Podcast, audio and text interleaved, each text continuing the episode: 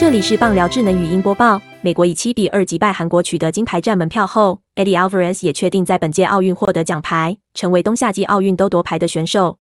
比赛结束后，Alvarez 在休息室喜极而泣，队友纷纷来祝贺。他受访时表示：“是的，我情绪很激动，因为这是很多牺牲。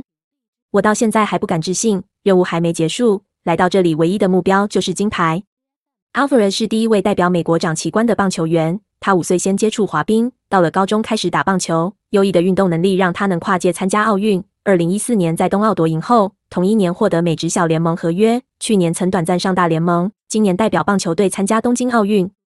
Alvarez 是美国史上第三位跨足冬夏奥运都夺牌的选手。Eddie Egan 在一九二零拳击夺金后，一九三二年四人雪橇的夺金，然后近代则有 Lauren Williams 二零一二年先在四百接力夺金，二零一四年冬奥两人雪橇女子组夺银牌。本档新闻由 ET Today 新闻云提供，记者杨淑帆综合编辑，微软智能语音播报，慢投录制完成。